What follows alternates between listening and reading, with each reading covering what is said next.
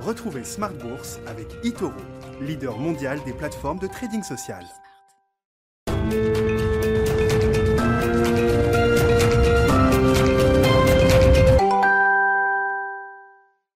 Bonjour à tous et bienvenue dans Smart Bourse. Smart Bourse, votre rendez-vous bourse deux fois par jour en direct sur Bismart à midi et demi. Tout d'abord, une demi-heure pour faire le point sur la tendance des marchés à la mi-journée et puis la grande édition le soir à 17h, une heure pour décrypter les enjeux de marché et revenir sur les grands sujets du moment.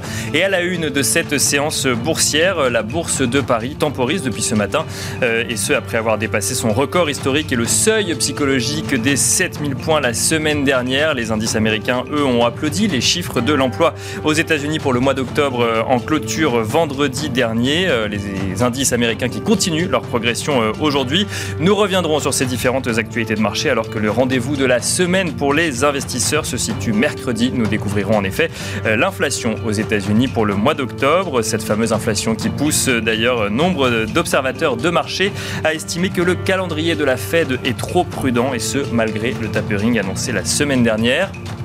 On parlera également euh, du groupe Bouygues qui a annoncé euh, ce matin racheter l'entreprise Equance spécialisée dans les installations énergétiques moins énergivores dans les entreprises pour un montant de 7 milliards d'euros. Un montant qui fait grincer les dents des investisseurs qui trouvent que le prix est trop cher même si le groupe Bouygues se défend de ne payer que 11,4 fois les bénéfices de l'entreprise. Il n'en reste pas moins qu'une telle acquisition permet au groupe de BTP de se positionner sur une activité moins cyclique portée par la croissance des investissements tournés vers la transition énergétique qui, devient d'ailleurs euh, avec cette acquisition le numéro 2 mondial dans le domaine. Et puis dans la dernière partie de Smart Bourse, dans le quart d'heure thématique, nous ferons un focus sur une entreprise au cœur de l'actualité, l'entreprise Cargotech qui équipe les ports de solutions robotisées, une activité qui fait écho à l'actualité, notamment euh, aux congestions dans les ports qui explique en partie les pénuries sur les chaînes d'approvisionnement. Nous en parlerons avec Alice Labouze, présidente de Trecento AM. Smart Bourse, c'est parti.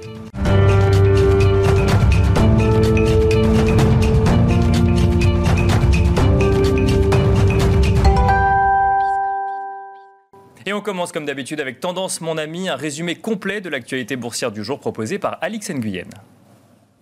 Et c'est presque une huitième séance de hausse d'affilée pour la Bourse de Paris, soit une série inédite depuis fin avril 2019. La Bourse de Paris qui, pour rappel, terminait au-dessus des 7000 points vendredi.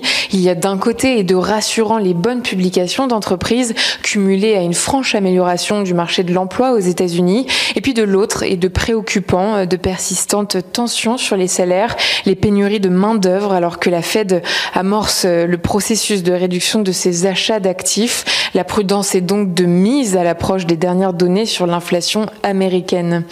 En soutien de la tendance aujourd'hui, on retrouve l'indétrônable secteur du luxe avec les sommets atteints par Hermès et LVMH. On retrouve aussi à la hausse Total Energy, lui-même tiré par les cours du brut. La croissance de 27,1% sur un an des exportations chinoises et l'adoption par la Chambre des représentants du plan d'investissement euh, dans les infrastructures de 1000 milliards de dollars voulus par Joe Biden induisent une probable et forte demande d'énergie à venir. Outre-Atlantique, Caterpillar bondit. Fabricant d'engins de construction est considéré comme l'un des principaux bénéficiaires du plan d'investissement voté euh, par le Congrès. A contrario, Tesla recule après un sondage sur Twitter. Elon Musk pourrait vendre 10% de ses actions. Cette vente pourrait lui rapporter près de 21 milliards de dollars. Sur le plan des résultats du troisième trimestre, c'est la dernière ligne droite. Environ 10% des sociétés du S&P 500 euh, n'ont pas encore publié. Côté CAC, quatre de ses composantes se prêteront à l'exercice cette semaine.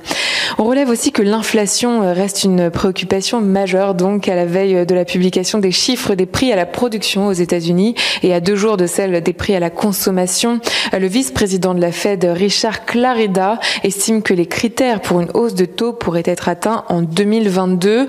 Euh, plus près de nous, Philippe Lane, le chef économiste de la BCE, s'est confié au sujet de l'inflation au quotidien espagnol El País. Il juge très inhabituel et temporaire la période actuelle et d'ajouter qu'il n'y voit pas de signes reflétant un caractère chronique euh, de cette évolution.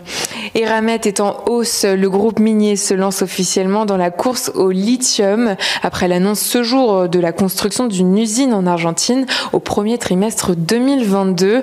La production devrait commencer début 2024 avec à terme un volume de 24 000 tonnes par an. Et puis Engie progresse légèrement. Bouygues recule. Le géant du BTP va racheter Equance, filiale de service d'Engie. Une transaction annoncée ce week-end au sortir d'un conseil d'administration de l'énergéticien français. Bouygues l'a donc emporté face à son concurrent Eiffage et au fonds d'investissement américain Bain. Le groupe va débourser un peu plus de 7 milliards d'euros et signe ainsi la plus grosse acquisition de son histoire. Voilà, tendance mon ami, donc le résumé complet de l'actualité boursière du jour avec Alix Nguyen. On regarde rapidement la tendance du CAC 40, le CAC 40 qui gagne 0,23% à 7057 points actuellement.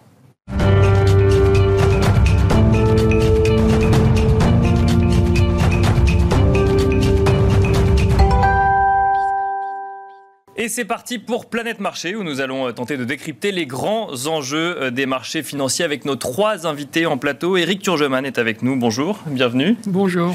Euh, directeur des gestions actions et convertibles chez Ophi Asset Management. Cyriac Dayan est avec nous également. Bonjour. Bonjour. Gérant diversifié chez Sanso IS et on a le plaisir de recevoir également Gilles Bazissir. Bonjour. Bonjour.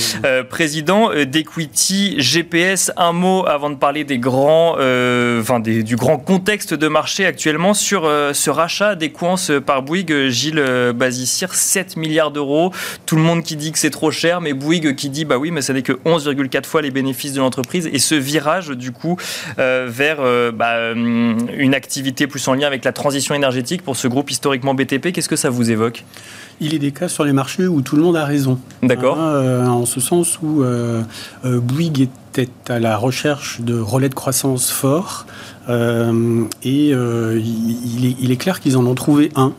Euh, car tout ce qui, le, l'activité de racheter est beaucoup plus granulaire dans les relations avec les, un grand nombre d'entreprises, bien sûr, et promise à un, futur absolument exceptionnel, selon, selon moi, tout, simple, dans le, tout simplement parce que les entreprises, en règle générale, vont devoir changer leur gestion des fluides au sens large. D'accord. Euh, et euh, pour, euh, pour converger hein, vers les accords de Paris. Et donc, la, la, croissance est vraiment très sensible dans cette, sera très sensible dans cette activité. Bouygues est une entreprise qui est familiale, qui historiquement a su gérer ses acquisitions. Par contre, il est légitime que, à court terme, les investisseurs traditionnels historiques euh, dans Bouygues soient un peu surpris. Du prix, bien sûr. Pas forcément du prix, mais de la transaction elle-même, parce que ça, ça, ça bouge le barycentre de l'entreprise. Bien sûr. Si vous avez un Bouygues en portefeuille, si vous l'aviez eu, c'était pour des raisons données. Et là, ça change, ça change assez sensiblement le barycentre, hein, le point d'équilibre de l'entreprise. Et donc, il est légitime qu'il y ait des... Euh, qu'il y ait des questions euh, en la matière, d'autant que les analystes, les investisseurs, je dirais, ont pas n'ont pas pu être impressionnés par le parcours euh, euh, stratégique ni boursier euh, du vendeur mhm. et que et que a priori il y a un petit peu de scepticisme. Mais mon sentiment c'est que c'est une occasion c'est l'occasion de re-regarder Bouygues dans une, dans une optique de moyen long terme et, et, de repositionnement donc sur un segment en forte croissance de l'économie euh, à venir et qui est généralement très bien valorisé. Donc, par rapport à ces, euh, que vous mentionniez, sachant que les taux aujourd'hui sont très très bas, Bouygues devrait, devrait en, en, bénéficier à moyen et long terme, à mon sens. D'accord, bon, bah ça c'était pour euh, l'actualité donc euh, du rachat des coins par Bouygues. Je vous propose de parler un petit peu, bah, toujours, euh, on va rester avec vous, Gilles Bazissière, mais de parler de ce contexte de marché. la semaine dernière, mercredi dernier, la Fed a annoncé ce fameux tapering. Ça faisait des semaines, des mois, pour ne pas dire plus qu'on en parlait. Est-ce qu'il allait arriver Est-ce que le tapering allait être forcé par l'inflation ou autre Finalement, Jérôme Powell a annoncé une réduction des achats d'actifs de 15 milliards de dollars par mois. Alors, avec toutes les précautions de mise évidemment, impossibilité de réajuster à la hausse ou à la baisse, euh, et tout le discours qui va bien euh, autour. Mais euh, comment est-ce qu'on l'interprète finalement ce tapering? On se dit enfin, on se dit c'est trop tôt, on se dit la Fed ne pouvait pas faire autrement. Quel, a été votre sentiment? C'était ce qui avait été annoncé était vraiment avait été pré-annoncé très largement avant. Hein, donc, à mon sens, c'était pas une surprise. Ce, qui, ce qui était une petite surprise quand même, c'était dans les déclarations de de, Powell, il y avait la phrase explicite pour la première fois qu'il ne souhaite pas surprendre les marchés. Bien sûr, ouais. C'est assez étonnant euh, de, de la part d'un banquier central. Même si on l'avait compris quand même. Euh. Oui. Il y avait cette perspective du, euh, du taper tantrum. On se disait, il fait toujours plus attention à ne pas justement surprendre les marchés. Absolument. Mais, mais on peut se demander si un banquier central est là pour, pour s'occuper des marchés ou s'occuper de l'économie. Bien sûr. Hein, donc ça peut laisser un goût de, de dovishness Hein, euh, un, petit peu, un, petit peu important. Euh, est-ce que c'est lié au fait que euh, le, poste de numéro un de la Fed va être renouvelé ou pas? Après, on, peut se poser des questions. mais d'où la réaction, d'où la réaction du marché obligataire qui a été quand même un peu surprenante et sont, avec des taux longs en baisse assez sensibles et un aplatissement de la courbe des taux. Euh, sans doute lié au débouclage de positions sans doute très importantes qui avaient été prises par euh, des hedge funds euh, sur la pantification, jouant au préalable une pantification de la courbe. Voilà, donc nous, ça ne change pas notre perception à moyen terme que euh, euh, si, euh, si les banquiers centraux vont continuer de rester là de toute façon pour gérer les, les taux longs, éviter qu'ils ne s'envolent, reste que quand même on a toutes de bonnes raisons pour que, ces pour que les taux longs continuent de progresser, même doucement, à moyen terme. Et, donc, et donc, à court terme, je pense que c'est aller un petit peu, un petit peu trop vite. Euh, et euh, on pourra avoir des, remontées des taux sans que ça choque euh, grand monde. Hein. Donc, qu'est-ce qui allait un petit peu trop vite que le... La baisse des taux La baisse des un petit peu l'effet, était un petit peu surprenant. D'accord. était sans doute lié à des, à des débouclages de positions excessives qui avaient été pris antérieurement à une repentification de la courbe des taux et à une hausse des taux longs. Euh, Syria Dayan, euh, je reviens sur ce que nous a dit euh, Gilles Bazissier sur le fait que Jérôme Powell a assumé presque cette idée de, ne, de, de, faire attention du coup à la réaction des marchés. C'est vrai que quand on voit ce tapering donc, qui est, qui est décidé la semaine dernière, alors qu'en fait ça fait des semaines que le marché s'y attend, on se demande s'il n'y a pas eu effectivement une attente de digestion de la nouvelle avant même d'annoncer la nouvelle. C'est comme ça que vous l'avez vécu aussi ou c'est... Bah, clairement, finalement, dans son discours ou dans dans l'annonce du communiqué, n'y a pas de surprise. Et, peut-être que c'est, euh, je rejoins l'analyse, et c'est vraiment ça, c'est-à-dire qu'ils achetaient la rumeur, vendre la nouvelle. C'est-à-dire que les, les gens qui s'étaient protégés, finalement, il n'y a pas de surprise, ils sortent leur position, et le taux US euh, qui était monté jusqu'à 1,65, 1,70, bon, il respire, tourne aux alentours de... Alors, il est revenu à 1,45 sur le 10 ans, donc on n'est pas non plus sur des mouvements euh, stratosphériques. Hein. Bien sûr, oui, oui. Mais il y a eu ce mouvement de respiration qui me semble assez logique, parce que finalement, Powell, il a annoncé ce qu'on attendait sur le tapering, au mot près, hein. c'était vraiment la ce qu'on attendait. Et dans le discours, il a peut-être été un peu plus euh, dovish que ce qu'on pouvait euh, penser. Et donc finalement, les taux ont bien réagi. Et j'ai envie de dire, c'est vraiment la, le succès de la Fed. On est quand même sur une inflation qui est à 5% euh, sur les taux, le, CPI, donc l'inflation globale. L'inflation core, elle est à 4. On va voir à combien elle va sortir mercredi. Et on a des taux US qui sont quand même sur le 10 ans à 1,50. Le 2 ans aux US est toujours à 0,40, 0,42. Et donc la Fed a réussi à imprimer, à tort ou à raison, mais dans le, dans le, sentiment des pour les investisseurs. Qu'elle sera toujours là que l'inflation, cette inflation a été temporaire. Et, elle est temporaire, mais ça fait quand même plusieurs mois que ça dure à une inflation élevée. Et je pense qu'elle s'est acheté du temps et que si la situation sur l'inflation, l'inflation va rester élevée, hein, il n'y a pas de débat là-dessus. Mais si ça reste encore pendant plusieurs mois, finalement, la Fed, grâce à ce discours, grâce à ce tapering, parvient à maintenir des taux relativement bas. Alors, est-ce que c'est un 50 ou 2 hein, Voilà, le débat est ouvert et ce serait plus logique qu'on soit un peu plus élevé. Mais euh, la question, elle n'est pas là. C'est pas de savoir si on est entre 1,50 et 2. La question est de savoir est-ce qu'on est entre 1,50 3,50 ou 4. Et à ce moment-là, il y a des vrais problèmes pour la Fed, il y a un problème vis-à-vis des marchés. Ce qu'il faut jamais oublier, c'est que la Fed a en tête qu'une partie non négligeable de l'épargne des Américains est placée sur les actions aujourd'hui. Et c'est, je pense que ça, c'est vraiment dans son. Euh, Et puis ça leur permet aussi de préparer leur retraite, contrairement à un système en France. Donc oui, bien sûr, ça, a un impact beaucoup plus enfin, concret euh, sur, euh, sur les épargnants américains. Exactement. Et ça, dans, la, dans le, j'ai envie de dire, dans le logiciel de la Fed, même si c'est pas dit aussi clairement, même si là il y a une phrase, mais en tout cas ça fait pas partie des deux objectifs de la Fed. dans le logiciel de la Fed, il y a cette prise en compte qui est beaucoup moins vrai dans le cadre de la BCE, par exemple, pour les raisons qui sont historiques du, rôle des marchés financiers euh, dans l'épargne euh, de la plupart des personnes qui habitent en zone euro. Mais alors, je rebondis quand même sur ce que, vous venez de, dire. La, Fed a réussi à, imprimer finalement dans la tête des gens que euh, l'inflation était transitoire. C'est est-ce qu'elle a réussi à imprimer que l'inflation était transitoire ou est-ce qu'elle a simplement réussi à rassurer sur le fait qu'elle continuera à le dire et elle continuera à être présente tant qu'il y aura tant qu'il y aura ces craintes et tant que cette inflation euh, finalement sera au-dessus du niveau euh, voulu de la Fed. Ah, c'est compliqué mais pour moi, elle a plutôt réussi à imprimer dans le sentiment des investisseurs que l'inflation euh, était finalement transitoire parce que quand d'un autre côté elle baisse son quantitative easing, donc ça veut dire qu'elle réduit ses achats d'obligations. donc dans les faits, finalement, euh, ce qu'elle ce fait concrètement, c'est quand même réduire son soutien à des taux bas en réduisant son quantitative easing. Mais dans de l'autre côté, elle nous dit non non, moi elle n'a pas de certitude, et puis on voit qu'elle se laisse quand même des portes ouvertes, hein. mais dans son discours, elle reste dans une logique de dire les taux, l'inflation ne va pas rester durablement à 5%, et le meilleur symbole de sa réussite, c'est ce qu'on va regarder les points morts d'inflation, qu'on va regarder les indexés inflation. Ces points morts d'inflation qui sont les anticipations d'inflation à 10 ans aux États-Unis, elles sont à 2,50, 2,60. Donc on n'est pas du tout dans un scénario euh, cataclysmique. Peut-être que les choses changeront si dans 6 mois on est toujours à 5% d'inflation, mais pour l'instant, la Fed, clairement, a réussi son pari.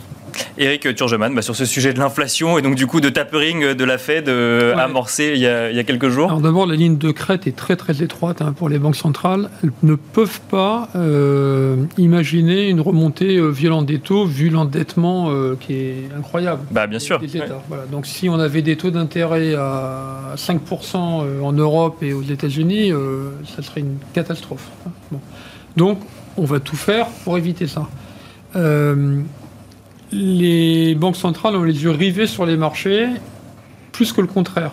C'est-à-dire qu'avant, euh, il y a une vingtaine d'années, euh, les marchés étaient là, euh, scrutaient le, moindre mot des banquiers centraux. Et d'ailleurs, je crois que c'était Greenspan qui avait dit si vous m'avez compris, c'est que je me suis mal exprimé. Donc, à la limite, ils jouaient avec ça. Bien sûr. Aujourd'hui, je pense qu'ils doivent répéter la veille et l'avant-veille et savoir quel est le discours qu'il faut vraiment qu'on tienne au mot près à la virgule pour que surtout les marchés euh, ne le prennent pas mal. On ne veut pas fâcher les marchés, parce qu'on ne veut pas en tout cas que les taux euh, s'envolent. Il n'y a plus d'indépendance des banques centrales, ça moi je n'y crois pas du tout. Donc ils marchent dans la main avec euh, les gouvernements, ce qui est peut-être pas plus mal, parce qu'il faut éviter la catastrophe. Bon.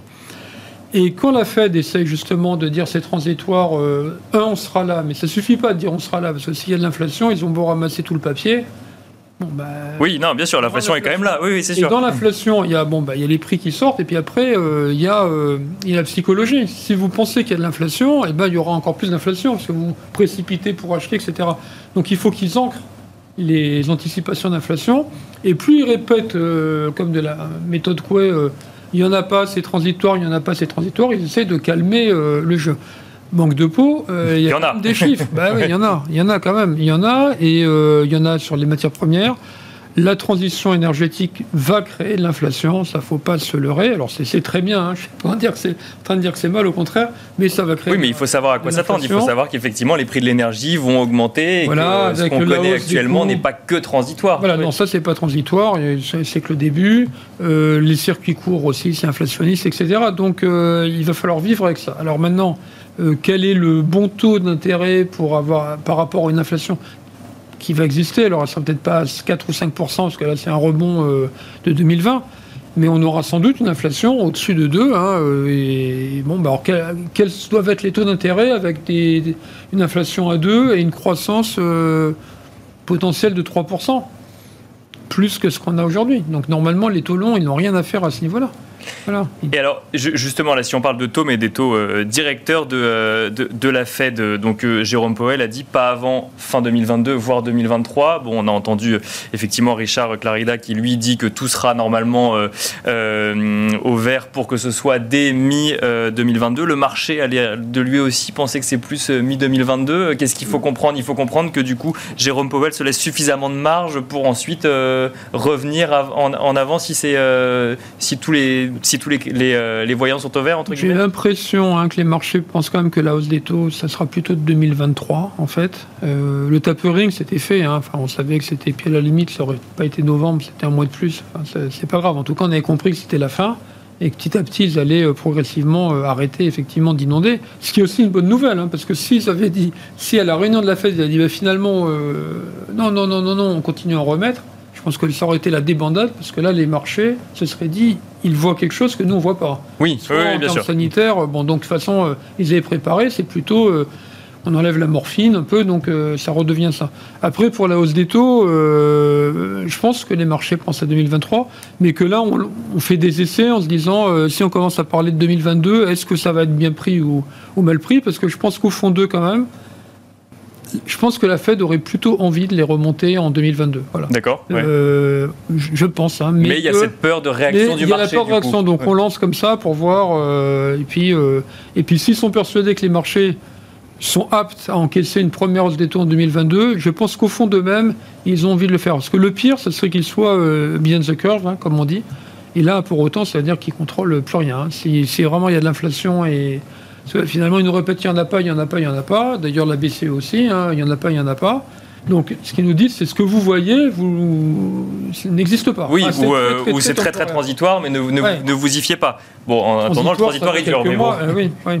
Donc c'est pour ça que la ligne de crête est étroite, mais euh, c'est compliqué. hein, Euh, alors, il y a quand même, un, Gilles Bazicia, il y a, une, autre, euh, une autre variable dans, dans cette, dans cette discussion, c'est l'emploi. L'emploi aux États-Unis que, que, que la Fed a mis comme deuxième critère justement pour son tapering, pour euh, relever les taux ou autre. Donc là, on a eu les chiffres euh, vendredi. Alors c'est beaucoup mieux que prévu, mais ça reste très loin quand même des niveaux de, euh, de 2020. Euh, je vois qu'il y a toujours 10 millions d'emplois euh, qui restent non pourvus, alors qu'il y a de plus en plus d'offres d'emplois. Est-ce que, euh, enfin, comment est-ce qu'on analyse ce- ces chiffres-là à la lumière du coup d'un tapering qui a été annoncé euh, et euh, des marchés qui ont l'air de penser, en tout cas, dont- quand on voit le, le niveau des indices, que tout va bien pour euh, l'économie. Alors, le- la situation de l'emploi est, est très peu claire et peu lisible, hein, et Powell l'a dit lui-même.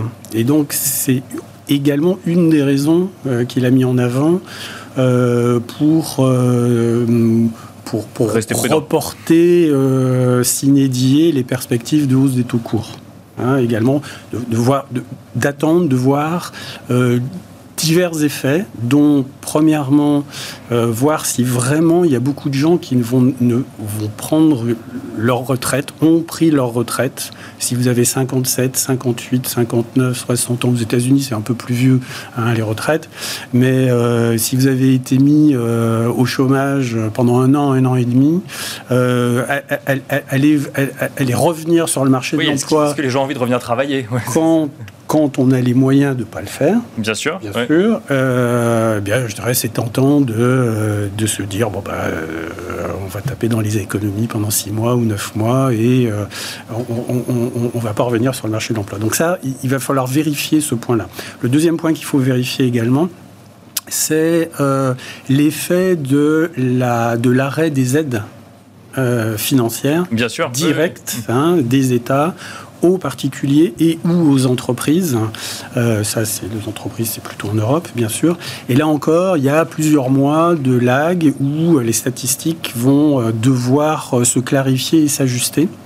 Et, euh, donc, je dirais, c'est- sans doute une des raisons pour lesquelles euh, on est dans un statu quo aussi, aussi fort, malgré des signes quand même de, apparents de surchauffe Oui. euh, de début de surchauffe, mais euh, ce que disait Eric est tout à fait justifié. De toute façon, hein, les, les banquiers centraux vont devoir euh, gérer la- une progressivité dans une éventuelle hausse des taux longs qui est bien sûr souhaitable, hein, euh, pour, parce que si les taux longs ne montent pas, il est inenvisageable de monter les taux courts.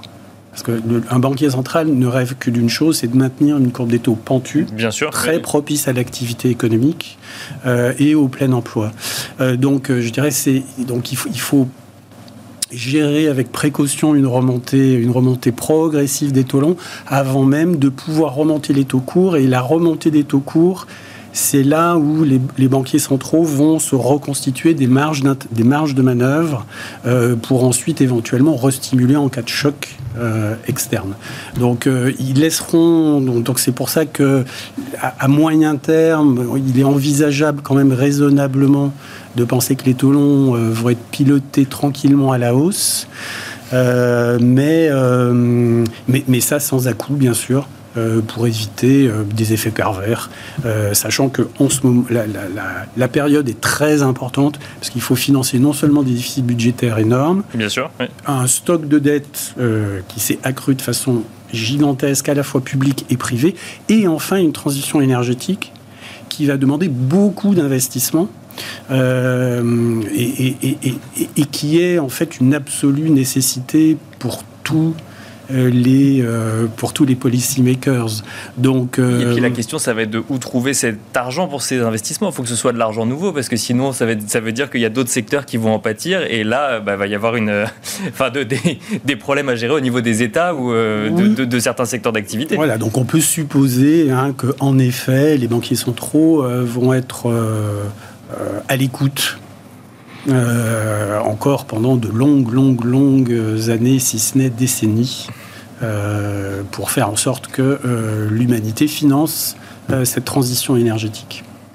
Euh, Cyriac euh, Dayan, sur, l'emploi, peut-être juste, euh, juste un mot. euh, L'objectif affiché de Jérôme Powell, c'est de revenir sur des niveaux d'avant pandémie, de février 2020. On voit que ça commence à chauffer un petit peu au niveau des salaires actuellement. Alors, bon, il y a ceux qui pensent que l'inflation est durable, qui disent, bah, regardez, ça commence à s'auto-alimenter. Ceux qui pensent que c'est transitoire et qui disent, bah, non, justement, ça chauffe, mais, euh, mais, mais ça reste transitoire. Est-ce que, alors, sans remettre en cause la stratégie de la Fed, mais est-ce que l'indicateur de revenir au niveau d'avant pandémie euh, n'oublie pas le fait que bah, potentiellement le marché du travail peut avoir changé pendant un an et justement avec euh, les gens qui partiraient à la retraite, les gens qui auraient changé de métier ou autre Si, c'est vraiment un facteur d'incertitude qui pèse dans l'analyse et c'est vrai que les chiffres du chômage ou de l'emploi plus généralement sont compliqués à analyser du fait de ce phénomène.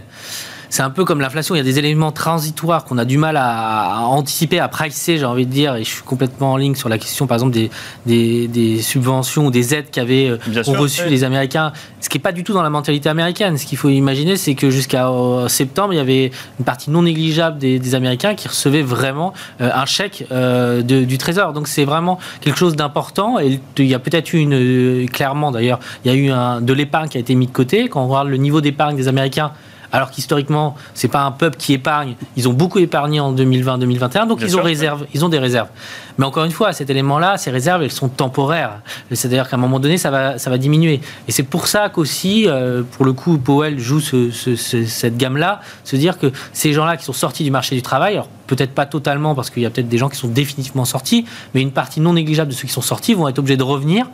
De l'autre côté, les entreprises font des efforts. hein. Il y a quand même des hausses de salaire qui sont, on a tous en tête Amazon qui est le symbole, mais il y a quand même des hausses de salaire qui sont en train d'être euh, mis en place. Bien sûr, sur des métiers durs ou en tout cas où il y a peu de, peu de, de demandes, ou en tout cas de- où les, les gens n'ont pas forcément envie d'y revenir. Je pense, euh, enfin, les métiers d'ouvriers ou dans la restauration ou autre. Exactement, il y a une forme d'équilibre qui va, qui va devoir se trouver. La question, c'est vraiment l'autorisation. C'est-à-dire qu'à un moment donné, si les salaires montent trop, à ce moment-là, les entreprises sont obligées de répercuter dans leur prix réellement cette hausse de salaire. On crée de l'inflation. Les gens voient qu'au supermarché, les prix montent, donc ils demandent des hausses de salaire. Et on rentre dans ce cercle vicieux. L'inflation, euh, c'est un peu comme le cholestérol, il y a la bonne ou la mauvaise. Bien Ça sûr. joue à ouais. pas grand-chose qu'on soit dans l'un ou de l'autre côté. Et donc la Fed, finalement, aujourd'hui, elle suit l'emploi en se disant, bah, je souhaite que les Américains, en grande partie, soient euh, employés, enfin travaillent. Et ça fait partie, il faut le rappeler, il y a deux piliers dans les, dans le- les fondamentaux de la Fed, il y a l'inflation et l'emploi, ce qui n'est pas le cas de la BCE. Donc ça fait vraiment partie de son, son engagement. Et aujourd'hui, finalement, alors savoir si c'est avant crise, est-ce que c'est euh, 4, virgule, enfin on ne sait pas, c'est pas ça la question. C'est considérer qu'aujourd'hui les États-Unis ne sont pas en plein emploi Et objectivement, je le pense aussi. Mais il y a d'autres facteurs qui peuvent jouer temporairement euh, sur le retour de, ces personnes sur le marché de l'emploi. Quand on regarde des, chiffres d'emploi plus larges que celui qu'on regarde initialement, bah, on voit qu'il y a encore un taux de chômage qui reste élevé aux États-Unis. Et, euh, je, pense qu'à un moment donné, bah, ce taux, devrait baisser parce que bah, l'effort d'épargne que je citais tout à l'heure, cette épargne-là, elle est progressivement en train de diminuer. Eric euh, Turgeman, je vous propose de parler un peu euh, d'Europe à présent, euh, mhm. de la situation de la BCE, notamment de la Bank of England. D'abord, la BCE, du coup, vous en avez dit un mot tout à l'heure. Christine Lagarde nous dit la même chose. L'inflation est transitoire. Il n'y en a pas. Bon, il y en a quand même un peu, 4,1% au, au, mois d'octobre. Est-ce que. Alors, la Fed euh, a lancé son tapering. La Bank of England nous a annoncé des futures hausses de taux qui finalement n'ont pas eu lieu, mais ça reste imminent. La BCE, elle est beaucoup plus prudente dans son discours. Est-ce qu'elle ne va pas quand même se trouver rattrapée au bout d'un moment et être obligée euh, d'agir Je rappelle quand même que en Allemagne, l'inflation c'est 4,6% et que les Allemands commencent à trouver que euh, le, transitoire devient durable et que c'est surtout chez eux que ça chauffe le plus. Est-ce que la BCE peut continuer éternellement à dire bah non, pour l'instant, nous on ne change rien? En Allemagne, ça peut-être même amener la démission de Weidmann. Hein, oui, alors c'est. Quelque part. Euh, de toute manière, les Allemands étaient contre les taux bas depuis très longtemps. Ils n'ont pas la même structure de population. Euh, ça ruine les, épargnants, etc. Donc, euh, bon, ça, ça, c'est pas nouveau. C'est toujours pareil. Est-ce que c'est transitoire ou pas? Bon, 4%, ça paraît énorme. Effectivement, enfin, on nous aurait dit il y a deux ans, enfin, avant la pandémie, qu'on allait avoir des chiffres à 4%. on aurait rigolé parce qu'il y avait toujours la technologie qui, pèse, la démographie, etc. surtout en Europe d'ailleurs. Donc est-ce que c'est transitoire ou pas euh, On verra. C'est même pour moi c'est le même problème que les États-Unis, à part que c'est toujours un peu en retard. Les, États-Unis ont retrouvé leur niveau pré-crise. Bien sûr. ce qui n'est pas le cas de, de l'Europe. Donc on a un peu plus le temps. Et puis, euh, l'Europe, en plus, elle est tiraillée parce que tous les pays sont pas au même stade. Bah, c'est ce que j'allais dire, c'est que c'est quand même pas la même. Alors, on pourrait expliquer finalement ce discours parce que euh, on a un peu de retard par rapport aux États-Unis, donc on peut se permettre d'être encore un peu plus prudent. Mais d'autre côté, c'est pas un seul État, c'est plein d'États qui ont des banques centrales qui agissent un peu euh, différemment. C'est pour ça, ils peuvent pas se permettre euh, déjà d'aller plus vite que les États-Unis, puis il n'y a pas de raison. Voilà, on n'est pas au même stade. encore une fois, on n'a pas retrouvé le niveau pré-crise en Europe. Les Chinois sont, sont sortis les premiers, euh, les Américains euh, derrière, et puis nous, euh, bon, encore derrière, mais alors, de l'autre côté, ça a été amorti. En Europe, il y a toujours des, effets amortisseurs un peu plus forts que dans les zones un peu plus libérales, on va dire. Mais du coup, ça rebondit un peu, un peu moins fort. Bon, donc, non, Christine Lagarde, elle est à l'unisson des autres banquiers centraux. voilà, vous inquiétez pas, on sera là. Et alors, en Europe, encore plus, on ne peut pas se permettre de voir les taux remonter. Euh, ça, ça, ferait un problème terrible pour l'Italie, pour, pour l'Espagne, puis Bien pas sûr. que, hein, d'ailleurs. Donc, euh, non, non, ils se sont donné le mot, les banquiers centraux. Euh, voilà. Ils se sont appelés. oui, bah oui, oui. Et ils ont peut-être appelé la Bank of England pour lui dire n'augmente pas tes taux. voilà, non plus, parce que bon, alors tant que c'est la Norvège et puis je sais pas quelle autre Nouvelle-Zélande, je crois. Enfin, il y a deux banques là qui ont, qui ont augmenté. Bon, ça, ça, ça peut aller encore. Mais si on commence à voir effectivement parmi les grandes banques, les grandes banques centrales, hein, c'est la Fed, la BCE, la BO, England et la BOJ, Banque du Japon. Oui, bien sûr. Quand on commence à en voir un quand même qui commence à être précurseur, euh, ça peut faire peur. Bon. Euh, Parce que là, sur la Bank of England, tout le monde s'attendait à ce que la hausse de taux euh, soit effective. Et les annonces du gouverneur allaient dans ce sens. Il expliquait qu'il ne pouvait pas faire autrement. Et finalement, surprise, on, on statu quo encore pendant, pendant quelques mois. Ouais, parce qu'en plus, ils ont, enfin, je pense que le Brexit, on n'en parle plus beaucoup, mais c'est pas évident que ça se passe si bien que ça. Enfin, on se rend compte que ça a accru aussi le ralentissement. Euh, et qu'ils ont aussi à gérer ça. Donc, il ne faut peut-être pas aller trop vite non plus. Donc, ils sont prudents de toute manière on parle de la crise de la, pandémie, mais la, crise, ça fait depuis 2008. on est en crise depuis 2008. Oui, oui, bien sûr. ça fait 13 ans. Et c'est là que les banquiers centraux ont commencé à injecter en se disant euh, ça brûle partout, il faut euh, envoyer, envoyer de, l'eau pour éteindre. C'était presque fini, il a fallu qu'il y ait la pandémie derrière. Mais enfin, encore une fois, c'est quelque chose qui, dure euh, voilà, depuis, depuis 13 ans. et ils n'ont qu'une peur, euh, c'est des erreurs de politique monétaire, comme on a pu connaître euh, en 94 notamment, où je crois que c'était Greenspan à l'époque qui avait remonté trop tôt les taux. Bien sûr, oui. Et euh, il y en a eu d'autres hein, plus, plus récemment. Donc ils préféreront être derrière qu'en avance. Ça c'est sûr, ils préféreront être derrière. Après, il ne faut pas être trop derrière. Parce que trop derrière, ça veut dire qu'ils perdent le contrôle et qu'on maîtrise plus rien. Et qu'on maîtrise plus rien. Donc euh, voilà pourquoi euh, ils essayent, mais c'est pas facile. Hein, banquier central, banquier central, c'est pas facile. bon, je vous propose de parler d'entreprise à présent. Euh, Gilles euh, on a une saison des résultats du troisième trimestre qui se déroule bien, voire très bien. je lisais 7 entreprises sur 10 font mieux que prévu au sein du stock 600, 8 entreprises sur 10 font mieux au sein du S&P 500. pourtant, quand on regarde l'actualité, pénurie sur les chaînes d'approvisionnement approvisionnement, euh, congestion euh, des ports, certaines entreprises qui disent qu'elles ne peuvent plus produire autant qu'avant, notamment dans le secteur de l'automobile ou autre inflation, on se dit comment est-ce que les entreprises vont pouvoir répercuter ça euh, dans leur dans leurs coûts ou en tout cas ces coûts-là dans leurs prix et donc quelles, va être les marges des quelles vont être les marges des entreprises et au final tout se passe très bien pour les entreprises actuellement et les indices sont au plus haut. Alors le, principal facteur hein, de surprise positive, c'est le fait qu'on compare avec il y a un an, avec des niveaux qui, sont, qui étaient euh, extraordinairement déprimés. Bien sûr. Avec le recul hein, du temps. Or, il est très difficile pour euh, une collectivité, même une collectivité d'experts, euh, de, de, prévoir des évolutions qui, sont, euh, qui montrent un point d'inflexion énorme par rapport au passé. Un esprit humain a toujours tendance à prolonger des tendances récentes. D'accord. Et donc les, rebonds d'une crise qui, s'est rétablie de façon extrêmement rapide, sans doute euh, un cas unique dans l'histoire, hein, euh, et, et, bien ça, ça a été difficilement intégré euh, par les analystes qui, euh, qui, font des prévisions du.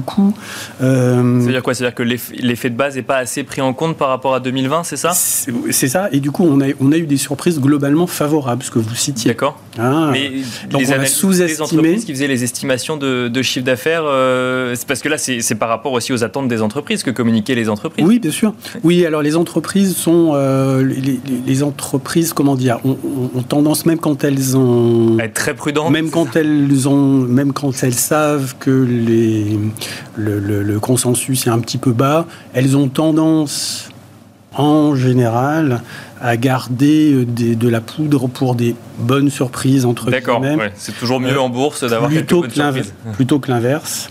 Euh, et donc, euh, voilà. Mais, mais ça, c'est un phénomène qui peut éventuellement encore se prolonger au premier trimestre de cette année, de l'année prochaine, pardon. Mais, mais pour, lui, pour, pour le coup, là, ça va, ça va disparaître. Ça va disparaître. Bah, l'effet de base va changer déjà. Il y a un effet de base énorme qui va changer. Et, euh, et, puis, et puis, sans doute, des, des problématiques de marge liées à des inflations spécifiques que vous mentionniez et qui là, qui, va falloir être euh, intégré dans les, euh, dans les marges des acheteurs de pétrole les acheteurs de, métaux, euh, les acheteurs de main-d'œuvre, entre guillemets, hein, les entreprises très consommatrices de main-d'œuvre. Bah là, une fois que l'effet de chiffre d'affaires, de très bonnes surprises sur le chiffre d'affaires sera passé, euh, ben, on, verra les effets de, inflationnistes sur les marges hein, des entreprises. Parce que là, c'est quoi? C'est trop tôt pour voir quelles sont les entreprises qui peuvent bénéficier, enfin, en tout cas, répercuter les prix, euh, enfin, dans leur prix, l'inflation et ceux donc, qui, vont, qui vont en pâtir ou... Non, alors ça, c'est pas trop tôt. Enfin, en tout cas, on, a l'impression que là, on peut en discuter. Hein, on peut avoir des avis différents. Mais, euh, mais c'est, vous avez d'une part des entreprises qui sont très, très bien gérées et qui ont des capacités de maintien de marge euh, et dont la demande est insensible au prix. Euh, ça, c'est toutes les boîtes de haut de gamme dans le monde. Pour la France, ça, en fait partie, mais, euh, mais toute, toute, grande zone géographique a, des entreprises comme ça. Et puis, il y a aussi les entreprises du secteur de l'énergie ou des métaux qui, qui, là, par définition, bénéficient, énormément de la hausse des produits qu'elles vendent. Euh, Cyriac, d'ailleurs, même question sur euh, la situation des entreprises actuellement, finalement des très bons résultats au troisième trimestre, mais qu'il faut mettre euh, en regard en fait de l'année 2020 et qui sont pas si bons que ça au final. C'est parce qu'on on est quand même bon sur certaines certains secteurs euh, c'est explosif, hein, en tout cas les sur les techs ou autres, mais donc du coup c'est quand même un, trimestre, un troisième trimestre positif. Ah, bah, clairement et, et c'est le troisième, c'est vraiment pour moi le facteur qui explique le rebond des marchés en octobre des marchés actions Du côté de la macro, bon, il y a des sujets, inflation, on en a parlé assez, mais c'est vraiment les résultats micro qui ont été là et qui ont été là de manière très importante. Et les surprises étaient positives. Je vais donner deux chiffres. Sur un an glissant, la croissance des bénéfices aux États-Unis des entreprises américaines du S&P 500, c'est 40%. On attendait 30%.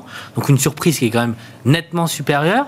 Et en Europe, on attendait 43% et on est à 56%. Donc ça veut dire qu'il y a des chiffres, enfin il faut qu'on n'est pas dans un monde normal, avec des, quand on est à 10 ou 15, on est, on est très content normalement. Là on a des chiffres qui sont stratosphériques et les surprises étaient elles-mêmes très bonnes.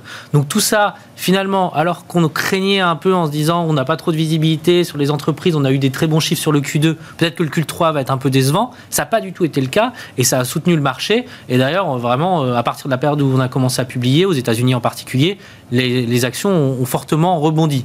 Ce qui est intéressant, je trouve, c'est qu'il va y avoir en effet une, une, forme de normalisation à un moment donné. Oui, sur ça, on peut se, légitimement se demander ça s'arrête quand? Enfin, eh ben, Visiblement, ça ne s'arrête pas sur le Q4 en tout cas, parce que sur le Q4, quand vous regardez les prévisions des, des, des économistes, des stratégistes, vous voyez qu'ils euh, sont en train de réviser à la hausse dès à présent. C'est-à-dire qu'on a anticipé, par exemple, aux États-Unis, une croissance de 10% sur le Q4.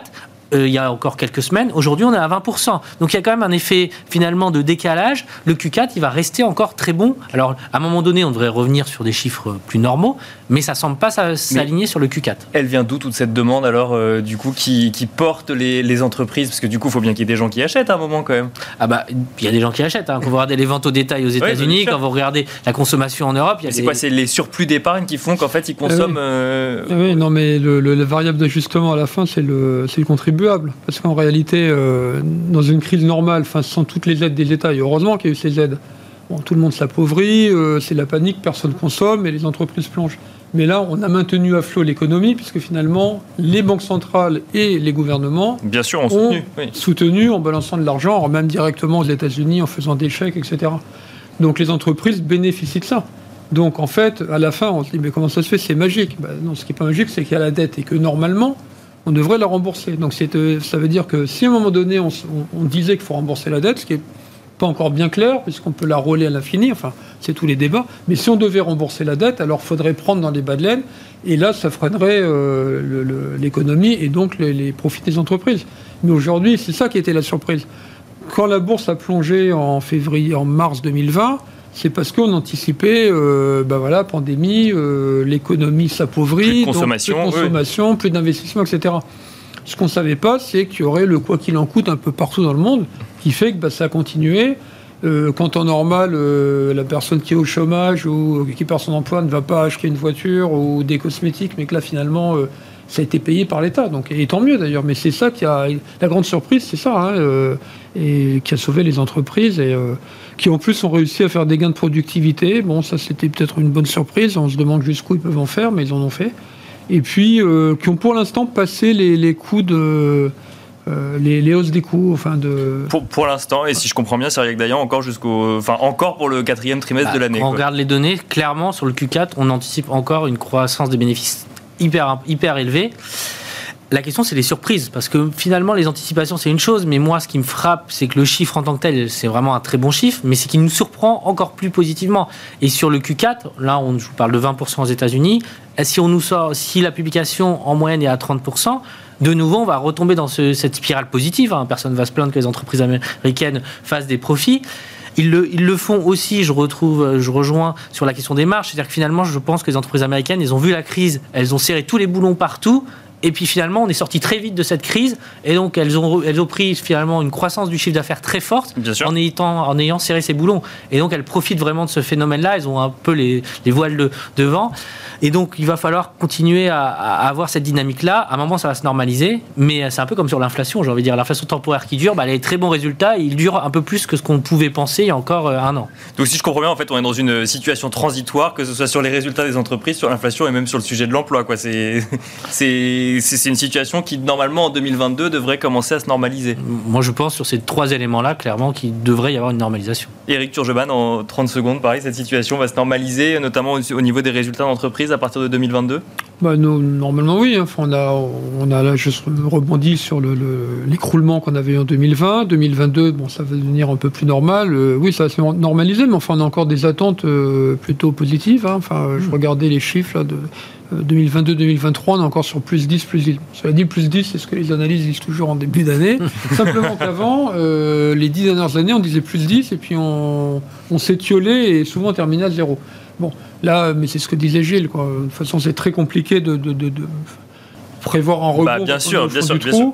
Euh, non, il y en a encore. Euh, voilà, il y a encore du potentiel. Maintenant, la question, ça va être l'inflation quand même, parce qu'à un moment donné, l'inflation, euh, ils pourront pas éternellement, enfin, les boîtes peuvent pas éternellement répercuter la hausse des prix parce que le consommateur, on va arrêter de l'aider à un moment donné. Hein. Voilà, donc, euh, et, et on revient du coup sur la ce sujet de bah l'inflation. oui, la hausse de euh, l'énergie, tout ça, il faudra bien, il consommera, enfin voilà, il y aura des variables d'ajustement. hein. Merci beaucoup Eric Turgeman, directeur des gestions actions et convertibles chez Ophi Asset Management. Merci Gilles Bazissier, président d'Equity GPS. Et merci Cyriac Dayan, gérant diversifié chez Sanso IS. Quant à nous, on se retrouve tout de suite dans Marché à thème.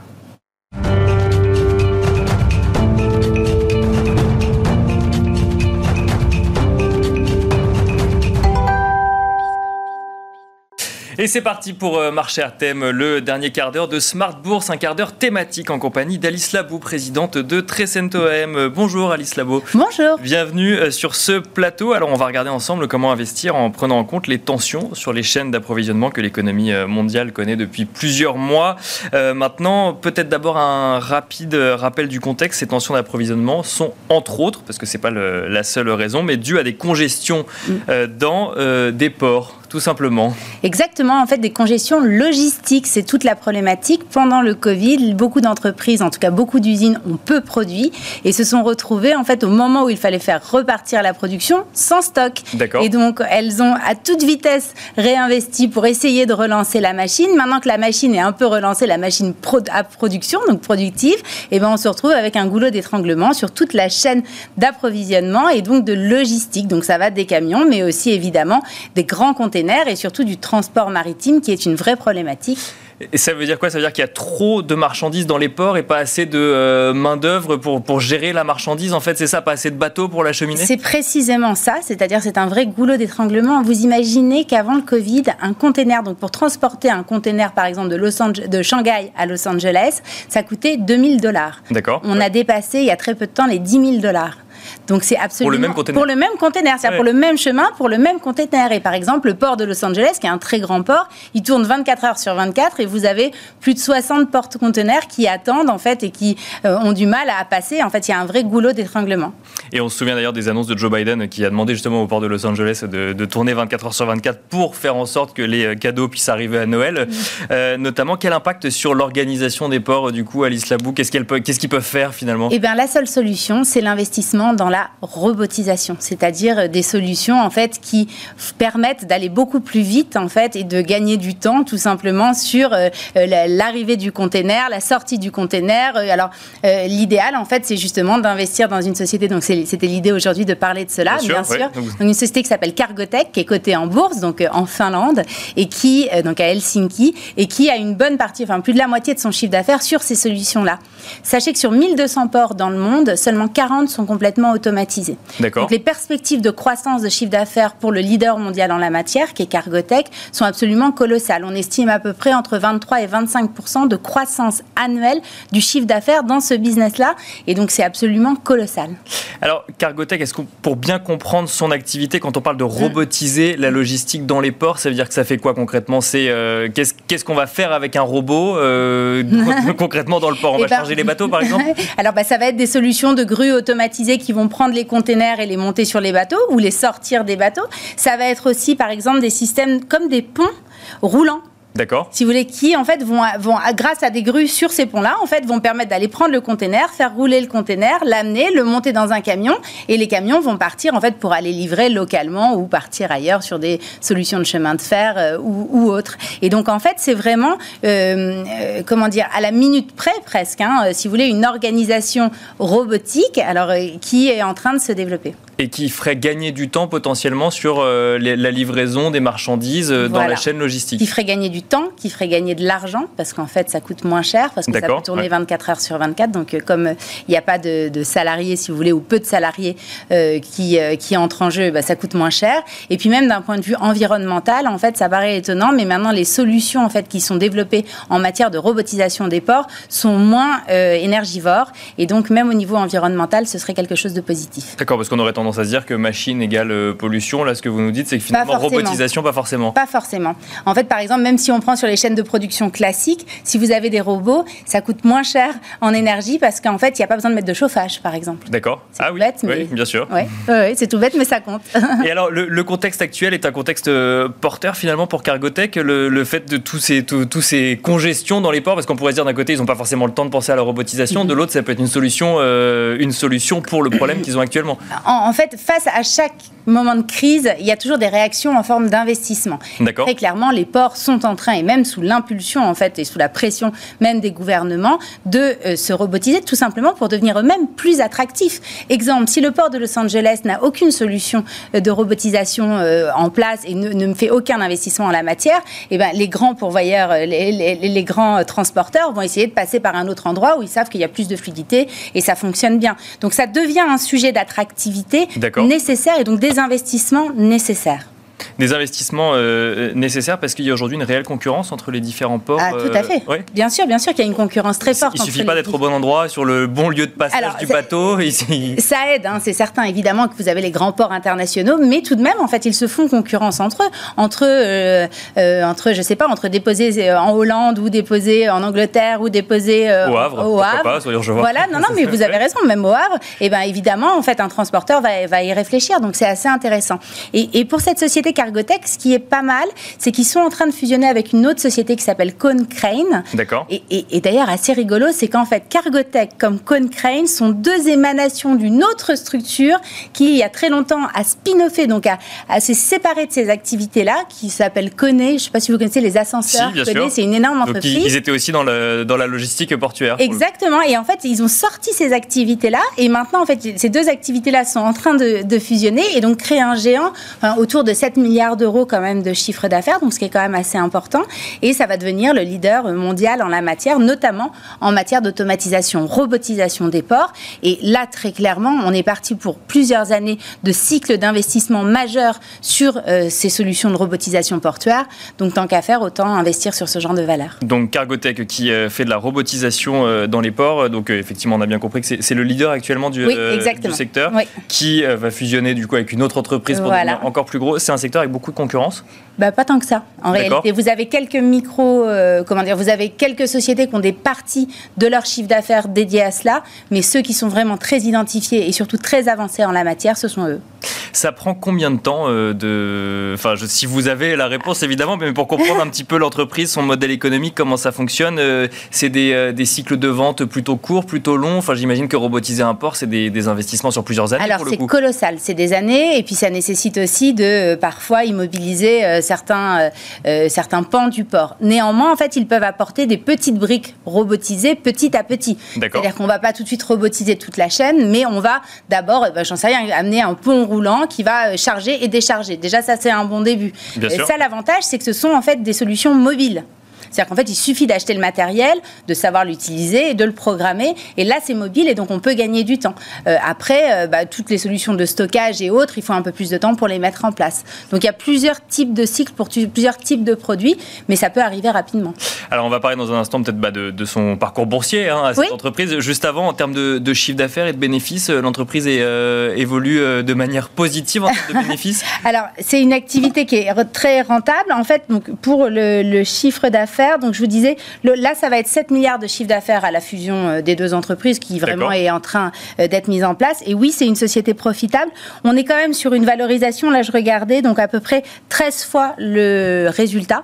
Donc, c'est pas non plus quelque chose d'extrêmement cher. Il faut comprendre que les marchés financiers ont quand même appris ces derniers temps à beaucoup valoriser les entreprises. euh, et 13 fois le résultat net, c'est pas quelque chose de très significatif, en tout cas de très très suracheté. Donc c'est plutôt une bonne opportunité dans ce cadre-là à l'achat. Et alors, quel l'évolution boursière de Cargotec, donc qui est cotée à, euh, en Finlande. coté à Helsinki, À Helsinki, du en coup. Finlande, et ça a pris 39, bientôt 40% depuis le début de l'année, donc c'est quand même plutôt pas mal. hein, c'est une belle ouais. performance. Ça montre bien tout l'intérêt pour les sujets logistiques des investisseurs, puisque bon, toute la chaîne logistique est intéressante à regarder pour les investisseurs. Et nous, on pense que d'ici euh, un an, on va dire, on sera au moins à 20% euh, au-dessus. C'est-à-dire que notre objectif de cours est à 23% supérieur. En 2020, elle se portait comment, euh, cette même société, du coup, euh, face euh, à la fermeture de toutes les économies? Bah, un peu comme tout le monde, hein, Ouais. c'est-à-dire qu'en fait, elle, en tout cas d'un point de vue boursier, elle s'est mal comportée en, en Oui, mars. ça, oui, hein. point de vue boursier, ouais, bien sûr. Et après, elle a très bien rebondi, évidemment, euh, sur les perspectives de reprise et de, de normalisation de la crise sanitaire.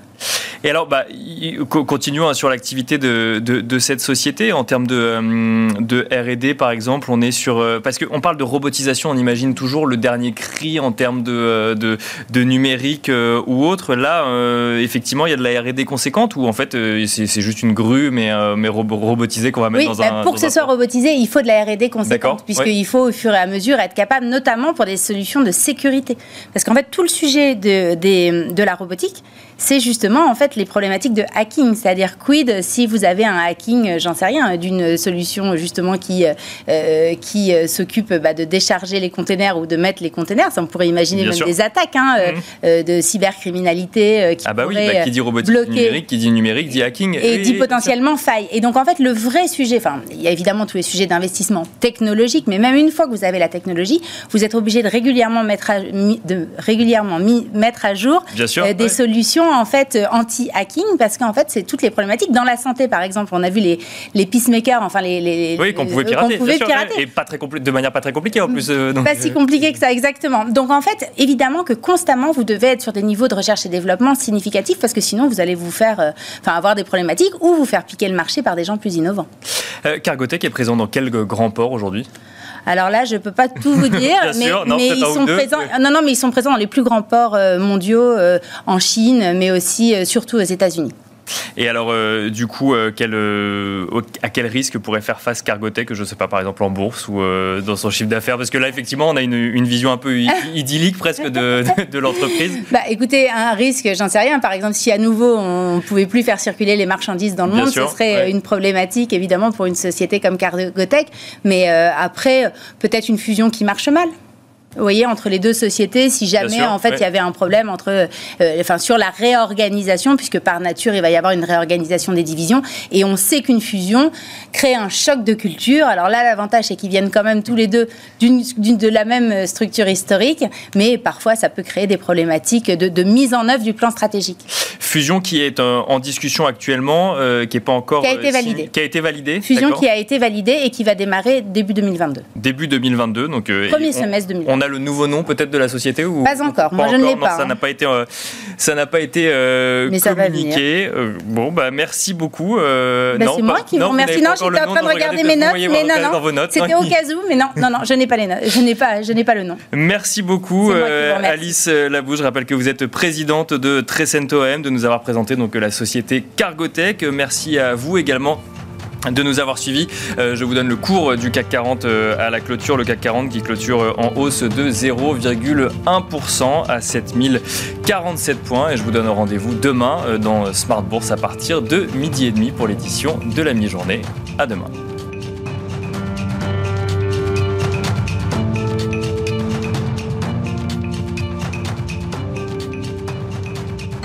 C'était Smart Bourse avec Itoro, leader mondial des plateformes de trading social.